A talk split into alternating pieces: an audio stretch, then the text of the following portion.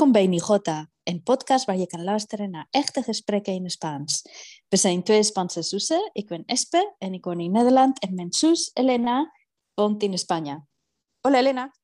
Hola, hola a todos. Hola Esperanza. ¿Qué tal? ¿Tienes alguna, alguna cosa para recomendarnos hoy? Sí, hoy traigo una recomendación de un libro. Qué bien. Un libro de recetas que son recetas veganas. Ah, interesante. Te- Sí, eh, ¿Pero tú eres vegana? no, no soy vegana, pero sí que es verdad que últimamente han salido muchos libros de recetas de tipo vegana, vegano, Sí. que son bastante novedosos, eh, sencillos y te aporta un poco más de variedad y de comida un poco sana para hacer de vez en cuando. Sí, sí, sí, sí, lo haces de vez en cuando sin, sin, sí, Sin sin tener que ser veganista a tiempo completo. Ah, Exacto. Bueno, aquí el veganismo está muy, muy de moda. Cada vez hay más restaurantes, más gente que lo sigue. Es súper popular, ¿eh? Sí, está muy de moda y por eso hay muchos libros en el mercado. Aquí eh, os comento hoy el libro de, se llama Recetas veganas para peques y no tan peques. Y está escrito por Patricia Menéndez. Es un libro que está muy bien editado. Los, los libros, eh, bueno, pues es bastante también, es importante que tengan unas buenas fotos y que la explicación esté bastante sencilla. Eh, los ingredientes son un poco los básicos de la comida vegana, de todas estas recetas, como son pues, el tofu, la soja texturizada, la avena, eh, los dátiles y bueno, to- luego todo el tipo de legumbres, garbanzos, lentejas, etcétera. Sí, a ver, las legumbres sí, desde luego. Te- seguro que es un básico. El, el tofu también. Y aquí la verdad es que ahora lo venden en todos los supermercados. Pero la, la soja texturizada, ¿qué es eso exactamente? La soja texturizada es un, un elaborado de, de la soja que te hace la función un poco, te sustituye lo que sería la carne picada.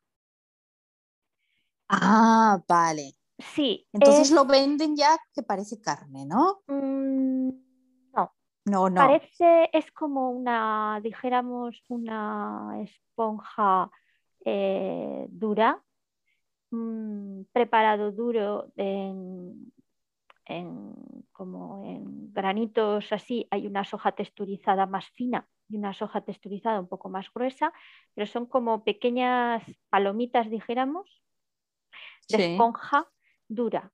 Tú la tienes que hidratar eh, o bien antes de cocinarla con agua o bien al cocinarla. Y luego, por ejemplo, si le echas mm, una salsa de tomate, tal, te queda como sería eh, similar a una salsa de boloñesa, por ejemplo, relleno de lasañas, eh, para sopas también, etcétera.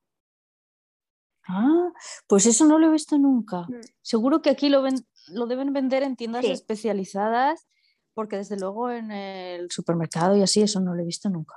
Hmm. Y luego, pues eso, el tofu que ya está en todos los supermercados y la avena que, Sí. que se utiliza pues, para hacer todo tipo de hamburguesas vegetales y también los dátiles.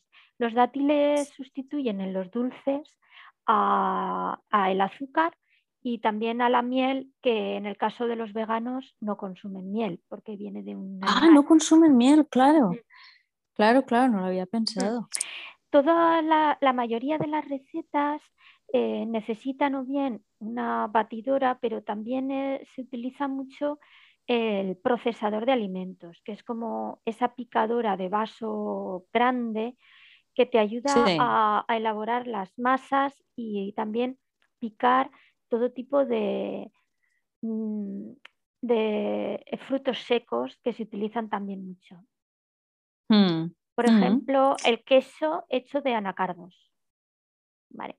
Ah, Entonces, cogen los anacardos, se, se hidratan un poco y luego lo picas con algún otro tipo, pues con un poquito de ajo, con un poquito de lo que los ingredientes, para hacer, por ejemplo, una masa que se asemeja a un queso.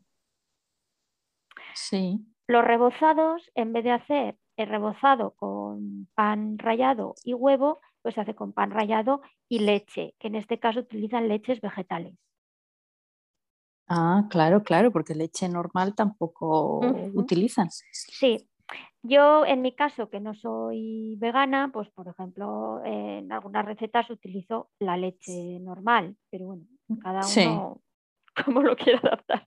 Sí, lo puedes hacer tan estricto como, como quieras, claro. Exacto. Y... Sí que son unas recetas que las recomiendo para poder consumir más, más vegetales en tu dieta. Sí. ¿Y tú de las recetas que has probado, cuál es la que más te ha gustado? Me gusta mucho una receta que tiene de brownie hecho a base de aguacate, que el aguacate sustituye el tema de grasa, dejáramos la mantequilla, etcétera. Entonces queda cremoso con chocolate y queda bastante bueno. Claro, es que para hacer pasteles es complicado, tienes que mm. sustituir muchas cosas, claro, los huevos, la mantequilla, que es como lo básico para hacer pasteles, pero está bueno con aguacate, no sabe aguacate. No, no sabe aguacate. También he hecho unas natillas de calabaza que ¿Ah, sí? Está bueno, es con calabaza, eh, bebida vegetal, eh, puede ser una leche, eh, dátil y bueno, un poquito de, como de gelatina.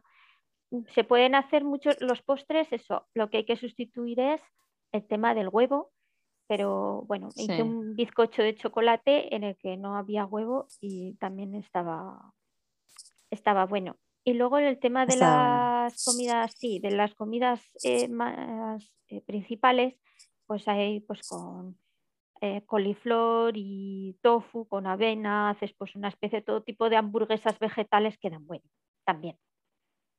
Sí. Os animo a, que, a, que, lo probéis por, simplemente por añadir un poco de variedad a la, a cambiar. Exacto. O bien, si uno es vegano, pues desde luego tiene que buscar recetas para salir un poco de la monotonía, porque si no, pues solo con vegetales hay que echarle un poco de imaginación.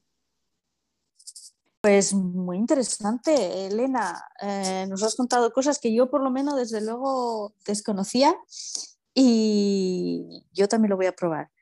Muchas gracias. Gracias a vosotros. Muchas gracias a, Muchas gracias a todos los que nos han escuchado en este podcast y ya sabéis, si nos queréis mandar alguna pregunta, nos podéis contactar en nijspans.gmail.com o en nuestra cuenta de Twitter arroba nijspans. Muchas gracias, a todos. Adiós. Adiós.